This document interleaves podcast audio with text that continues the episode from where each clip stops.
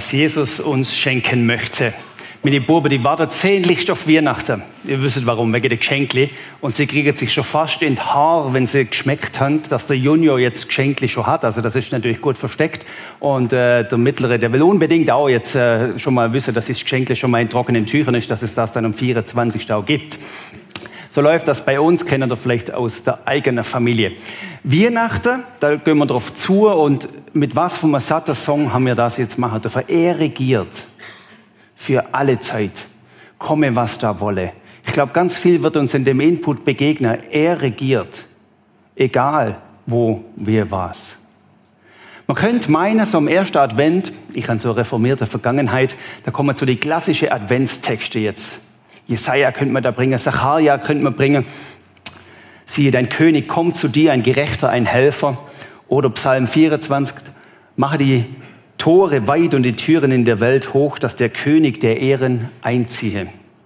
Und die Texte, die sind mir natürlich auch bekannt und die sind viele von euch bekannt. Und doch hat es mich irgendwie in einen ganz anderen Text inneglockt, weil das Päckle, das mir heute aufmachen wollen, und beim Päckle ist ja so, am Anfang weiß ich noch nicht, was drin ist. Darum sage ich natürlich nicht, was drin ist das Päckle, das mir aufmachen wollt, das wird im anderen Kapitel, weder bei Jesaja noch bei Sacharja, so richtig gut deutlich. Nämlich fast ein bisschen plump. In, jetzt müsst ihr Ja, geil, das ist so der Moment, wo man dann immer denkt, wow, cool, ein bisschen fiebrig machen und so weiter, aber jetzt, was jetzt kommt, Römer 8, da steht schon. Also, Römer 8, Wer, wer Bibel nimmt und aufschlägt, der wird sagen, oh Martin, jetzt sind wir mal gespannt, wie du das jetzt mit Weihnachten verknüpfen willst, weil Leben im Geist ist die Überschrift. Oder Martin, hast du Weihnachten und Pfingsten vergessen? Äh, verwechselt. Dann würde ich sagen, ja, wart's mal ab, weil so einiges von dem Päckle, wo mir heute Morgen aufmacht, das gibt Römer 8 her. Und zwar gewaltig. Römer 8, Vers 3 stehen wir gerade. Deshalb hat Gott als Antwort auf die Sünde seinen eigenen Sohn gesandt. Bam. Deshalb hat Gott als Antwort auf die Sünde seinen Sohn gesandt. Seinen Sohn gesandt, Weihnachten. Also Jesus hat beschlossen, ich erfinde Weihnachten nicht um des Festes willen, schon gar nicht um der Geschenkle willen, sondern schau mal, ich erfinde Weihnachten deswegen, weil mein Sohn auf diese Welt gehen wird. Man könnte sagen, look, Martin, das ist jetzt nicht furchtbar viel Neues. Gott hat seinen Sohn gesandt als Antwort auf die Sünde. Ja, man kann das so ein bisschen abtun als das, was mir inflationär, zumindest dann, wenn du so im christlichen Glaube daheim bist, inflationär sowieso jeden Tag ja lebst und weißt und nachts um zwölf weckt man dich. Was ist nochmal wichtig im Leben? Jesus ist auf die Welt gekommen. Das kann man so fast ein bisschen abtun als kalter Kaffee und unberührt drüber lesen. Aber wenn man das macht, verkennt man den Sinn von der Weihnacht. Es ist die Essenz des Glaubens, dieser Vers. Deshalb hat Gott als Antwort auf die Sünde seinen eigenen Sohn gesandt. Und wer das nicht sie, könnte man jetzt heimgehen. Dann wüsste ich nicht, was ich jetzt verkündigen soll.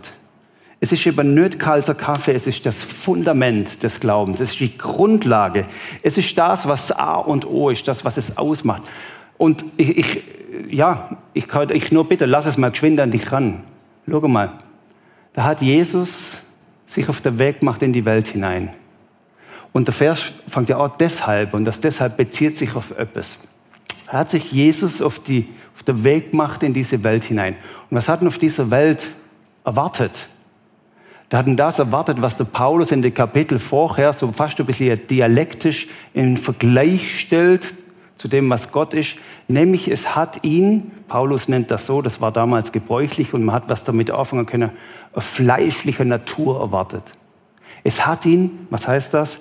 Eine ungöttliche Natur erwartet. Es hat eine Sünde verfallene Welt auf Jesus gewartet. Und jetzt muss man sich das kurz vorstellen. Mein, mein, mein Körper, so mein Geist und Blut und so wie du bist, wenn dich anlangst und dich da in den Finger zwickst, das ist, das ist das, was unser Körper ist. Und wir wissen, dass dieser Körper dem Untergang geweiht ist. Das wird meine Frau seit neulich zu mir nach dem Duschen. Mann, bist du grau geworden. Und da habe ich gesagt, ja, ich muss mir auch mal noch immer großen Versöhnungsakt mit meinem Alter irgendwie auseinandersetzen. Auch ich werde älter und auch du wirst älter. Und der Körper, das, was wir sind, das ist der Vergänglichkeit ausgesetzt. Und jetzt müsst ihr euch vorstellen, Gott, Gott, oh, Gott, also Gott, der, der Himmel und Erde gemacht hat, der, der das Weltall überblickt, der auch hinterm schwarzen Loch sich nur auskennt.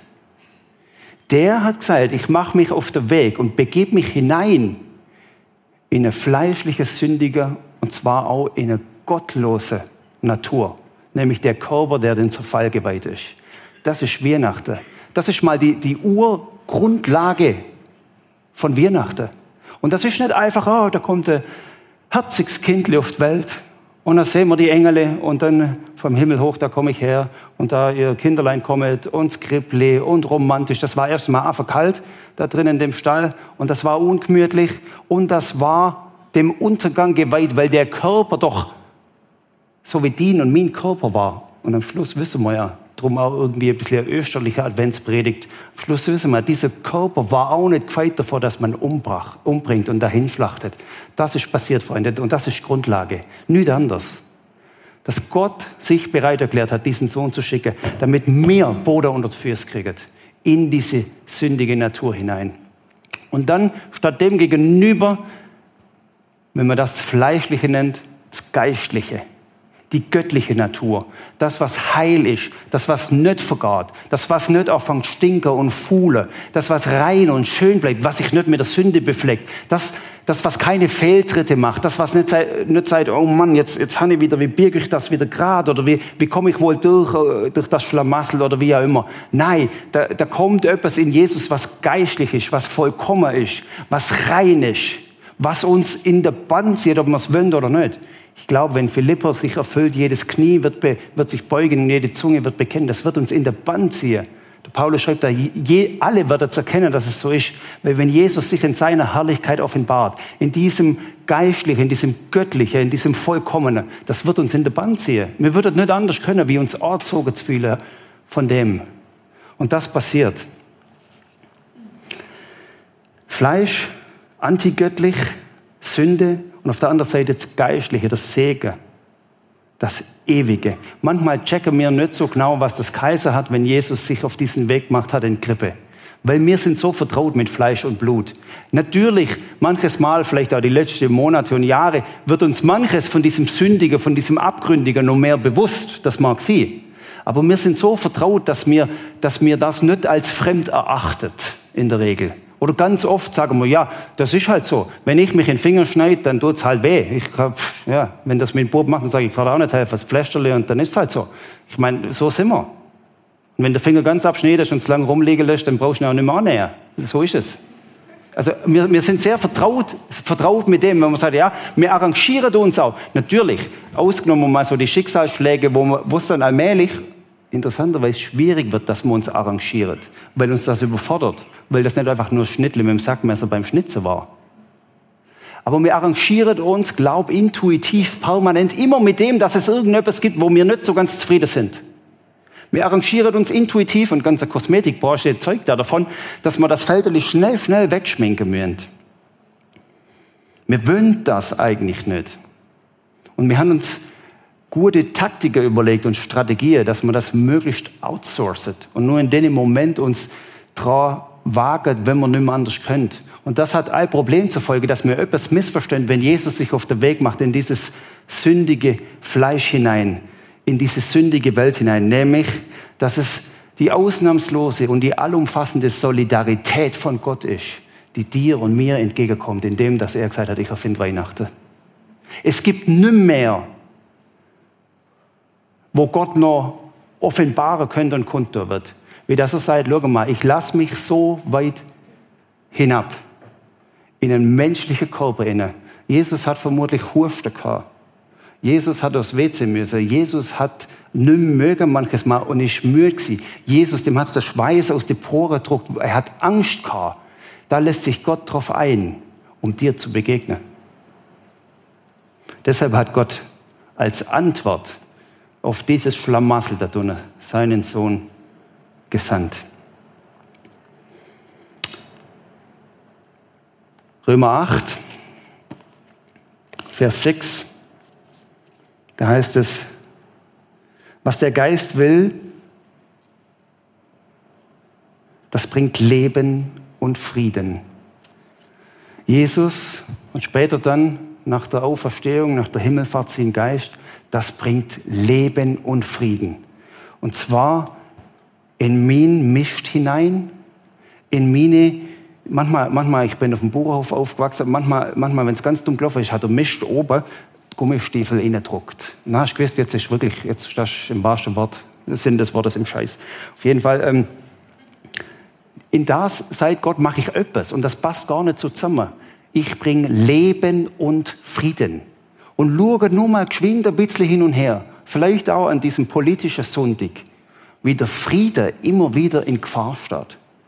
Vielleicht in deinem Umfeld nicht gerade irgendwie, dass ein Glarus hinter aufeinander losgeht irgendwie und dass der Marco irgendwie die Mischgabel holt, aber vielleicht in meinem inneren Unfriede, der sich ausbreitet. Und da seid Gott. Und das muss man sich mal kurz auf der Zunge zergehen lassen. Schau, in deinen Unfriede bringe ich Leben und Frieden hinein. Denn ich bin die Auferstehung und das Leben. Johannes. Ich bin der, der das Leben in Fülle bringt. Ich bin der, der das Leben bringt, das ich bezeichne mit dem höchsten Gesegnetsein, das es überhaupt gibt. Und dieses Leben offenbart sich an Weihnachten zwischen dir und mir, in unserer Welt, in unsere Beziehungen, in meinem Saustall, in da, wo ich auch immer mich gerade bewege. Ich bin der Weg und die Wahrheit und das Leben. Ich bin das göttliche Leben, das ich bringe. Ich bringe das ewige Leben. Es war vor zehn Tagen, als auf einmal das Telefon klingelt und das Kantonsspital St. Gallen ist dran. Und der freundliche Herr bittet mich, vorbeizukommen, weil jemand im Sterben liegt. Und der jemand, der hat gesagt, wenn Sie den Martin Hofer erreichen können, dann soll der doch vorbeikommen. Und dann bin ich da am Mittwochnachmittag losgezogen auf St. Gallen. Und dann laufe ich rein in dieses Spital und dann treffe ich einen todkranken Mann dessen Tage nicht gezählt waren, sondern dessen Stunden gezählt waren. Und dann hauke ich an dem Bett und auf einmal kommt etwas von der Endlichkeit in diese große Wucht, wie man sich das eigentlich nicht raussucht zur Geltung. Da kommt etwas von, diesem, von dieser Sterblichkeit dir entgegen, wo du sagst, ich will das nicht, weil das ist nicht mies. Ich will schnell wieder raus irgendwie. Ich würde am liebsten gar nicht davon wissen. Aber wie schwachsinnig wäre es, wenn ich sage, ich wollte nicht davon wissen, wenn ich gleichzeitig weiß, es kommt der Tag, wo ja ich selber auf diesem Sterbebett liege. Und dann kommt der Moment, wo Ärztin noch mit dazu kommt und dann frage ich so, wie, wo, was. Und dann sagt sie, so, so habe ich mir das gemerkt, das hatte ich nicht wortwörtlich gesagt, schau, äh, wir haben alle Dinge voll offen und mehr Sauerstoff in dem Fall ganz konkret haben wir nicht mehr. Wir können nicht mehr reinlassen. Und ich habe so gedacht, mehr haben wir nicht mehr. Wir müssen nicht nur eine Leitung vom Nachbarzimmer ziehen, wir müssen nicht nur durch die Decke bohren und unten auch noch anzapfen. Wir müssen nicht nur Schläuche legen und auch noch irgendwo reinstopfen und sagen, jetzt drehen wir alle auf, damit wir dieses Leben retten. Weil jeder hat gewusst, wir können dieses Leben nicht retten. Wir können nicht noch mehr aufdrehen, wenn wir auf 10 von 10 sind. Wir können nicht nur irgendwo im Kantonsspital St. Gallen Lebenssaft zusammen durch einfüllen und dem irgendwie hineindrucken. Das hat mich so fasziniert. Wir sind am Ende mit unseren Möglichkeiten.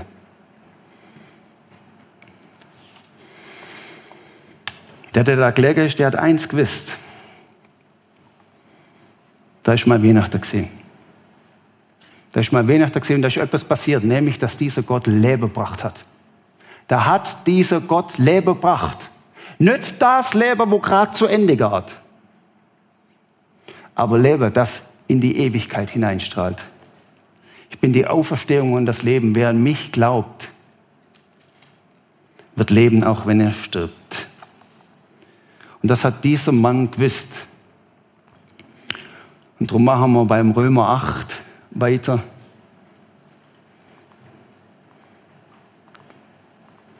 Vers 31. Wenn, und ich nehme es gerade schon mal vorweg, wenn das so ist, Jesus, dass du das Leben gebracht hast. Wenn das so ist, dass wenn unser Sauerstoff und unser Lebensstoff nicht mehr auslangt, wo wir global zusammenkratzen können und alles in das Zimmer schieben können, was nicht bringen wird. Wenn, wenn das so ist, wenn Gott für uns ist, wer kann gegen uns sein? Und dann kommt eigentlich nochmal das, was wir im Vers vorher gesagt haben, der auch seinen eigenen Sohn nicht verschont hat. Wenn Gott für uns ist, wer kann gegen uns sein? Und manches Mal, bei allem Respekt vor mancher Nervosität, wo ich in den letzten Tagen und letzten Wochenende und letzten Monat und wo auch immer gespürt habe, ich bin nicht gefeit davor, dass ich nicht einmal zittrige Finger kriege und zittrige Knie. Überhaupt nicht. Aber bei allem, was auch aufgewirbelt worden ist, an Fragen und an Zügen und Sach, müssen wir uns doch die Frage stellen, wenn Gott für uns ist, wer kann denn gegen mich sein? Und wisst ihr, wenn wir das mal, wenn wir das mal als Lebenssaft suchen, wenn wir da mal Schlüche in unsere Nase stecken, die bis zur Lunge abgehen und sagen, das drucken wir mal durch. Wenn Gott für mich ist, wer kann gegen mich sein? Wisst ihr, was sich dann für Friede in meiner Lunge breit macht? Auch wenn die vielleicht gerade am Sterben ist. Was macht es für Friede breit, wenn dieses Leben der Fülle sich in meinem Körper ausbreitet, in meinem Denken? Was passiert mit den Nächten, wo ich mich um den Schlaf gebracht habe, weil es in mir weiterdenkt hat, wo ich es noch nicht mal wollen habe. Wenn ich sage, schau, ich druck's mal das inne, dass es heißt, wenn Gott für mich ist, so wer kann gegen mich sein? Und ihr wisst, am Schluss, das war im Kantonsspital so und das war auf Golgatha so. Auch der Tod kann nimm gegen uns sein. Und dann ist es wieder allumfassend. Wenn es das ist, was besiegt worden ist, durch das, dass Jesus an der Weihnacht gekommen ist. Wenn es das ist, dann musst du mir zeigen, wer es dann noch sie kennt, der mir ins Bein pinkeln könnte, der mich nervös um den Schlaf bringen könnte. Wer soll es denn dann noch sein, wenn der für mich ist? Die Zuhörer von Paulus, die haben es vielleicht damals gar nicht so checkt.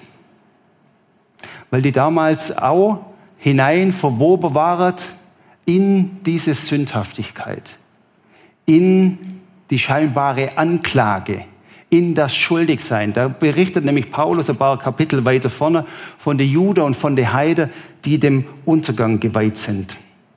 Und er beschreibt das so in Kapitel 1, Vers 19, weil man Gott erkennen kann und weil Gott sich offenbar gemacht hat.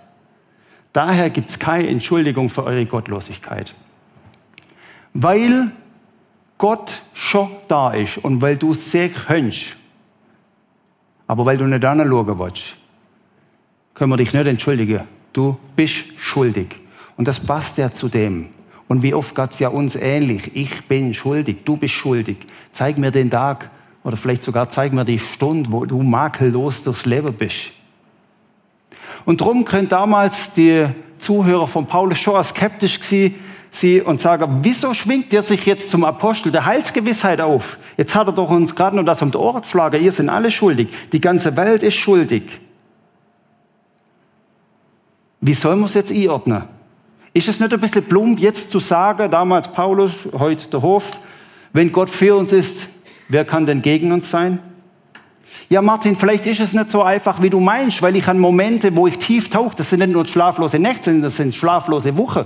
Vielleicht gibt es das. Und neulich sind zwei Kumpels bei mir geguckt, es war letzter Mittwoch, wir haben diskutiert und dann sagen sie auf einmal, und das hat mich fast traurig gemacht und dann irgendwie hässig gemacht und dann irgendwie wieder versöhnlich gestimmt. Auf jeden Fall ähm, sagen die, wir wissen nicht so recht, und sie sind seit Jahren mit, mit Gott unterwegs, wir wissen eigentlich nicht so recht, ob der Heilige Geist in uns wohnt. Martin, sagst du uns? Sag, wer bin ich, euch das zu sagen? Ihr wisst eh, was ich sage. Was soll der Schmarre? Logisch wohnt der Heilige Geist in euch. Habt ihr keine Gewissheit, dass der in euch wohnt? Und da habe ich überlegt, was habe ich mit den Jungs schon alles erlebt? Wie viel Segen habe ich schon gesehen, wo sich von ihnen ausbreitet? Wie viel Liebe von Gott her, wo sie weiter ausströmen lassen haben in die Welt hinein? Und dann hocken die zwei Jungs auf meinem Sofa und sagen, haben wir überhaupt den Heiligen Geist? Alter Falter. Und dann habe ich gesagt, logisch haben wir den Heiligen Geist. Und dann sagt er, wo sind denn die Wunder? Schau, wir lesen die Bibel. Und wir werden Wunder sehen. Dann gesagt, ja, das ist gut. Aber das heißt nicht, dass ihr keinen Heiligen Geist habt. Wie wäre es, wenn ihr euch auf den Weg macht zu den Wunder, die Gott schon vorbereitet hat? Wie wäre es, wenn ihr daran glaubt, ich bin voll vom Heiligen Geist, hey, Buddies, komm, gönnt. Und dann sagt einer, ja, aber weißt sind und das, das Gefuddel. Und dann kommst du auf einmal in Zweifel und sagst, stimmt es überhaupt, wenn Gott für uns ist, wer könnte gegen mich sein? Ich kenne viele, die gegen mich sind. So sind wir da irgendwie dann da gewesen, weil die Welt an sich schuldig ist und weil wir allesamt unentschuldbar sind. Und darum können wir den grandiosen Fehler machen, dass wir diesen Satz abtun und sagen, vielleicht ist Gott irgendwie für mich.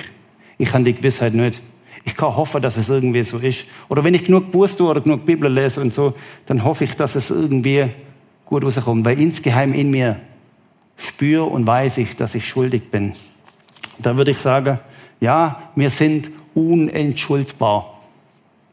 Wir sind unentschuldbar. Das ist so, aber wisst ihr, was wir auch sind? Und jetzt kommt schon das Aber mit dazu. Wir sind unentschuldbar. Und wenn ihr euch nur die drei Wörter merkt heute Morgen, wir sind unentschuldbar, aber wir sind unanklagbar. Wir sind unentschuldbar, aber wir sind unanklagbar. Römer 8, 33, gleiches Kapitel. Wer will die Auserwählten anklagen? Wer will dich anklagen? Jesus Christus ist hier. Und er tritt nicht irgendwo für uns ein und sagt, äh, ihr könntet den auch noch irgendwie mal ein bisschen aus der Schuld lassen. Und er tritt zur Rechten Gottes für uns ein. Punkt. Wir sind unentschuldbar, aber wir sind unanklagbar.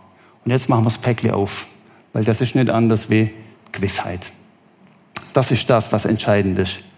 Weil wir unanklagbar sind, weil ich lese es nochmal, Römer 8, 33. Wer will die Auserwählten anklagen? Jesus Christus ist hier und er tritt für dich zu Rechten Gottes ein.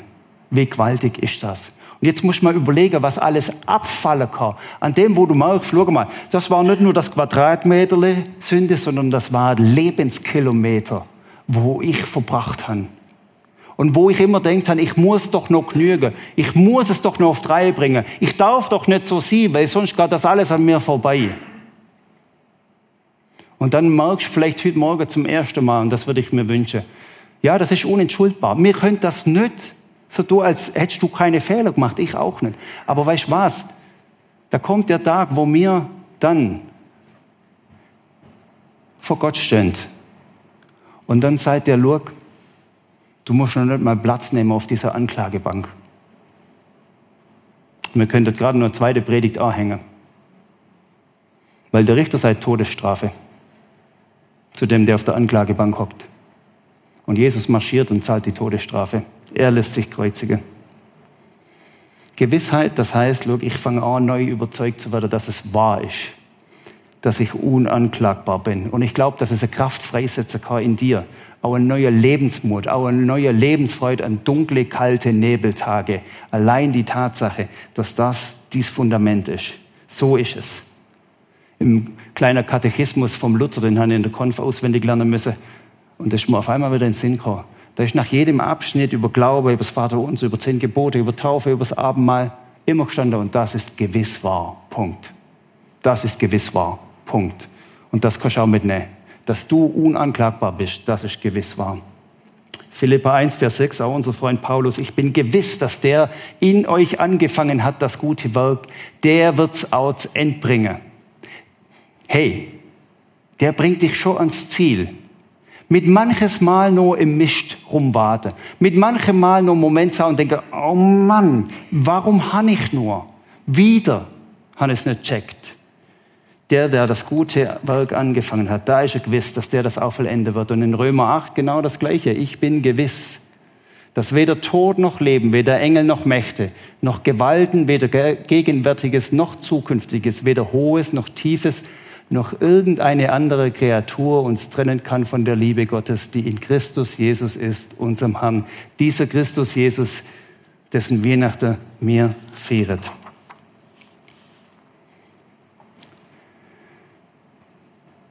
Die letzten sechs Worte von dem im Kantonsspital, die er mir gesagt hat und dann drei Tage später gestorben ist, war, ich weiß, dass mein Erlöser lebt. Und dann bin ich rausgelaufen ich weiß, dass mein Erlöser lebt. Da hat er Hiob zitiert. Und da hat sich eine Gewissheit ausbreitet, wo ich merke, aufgrund derer werde ich nicht gefeit sein, auch mal nichts wissen, wie es geht.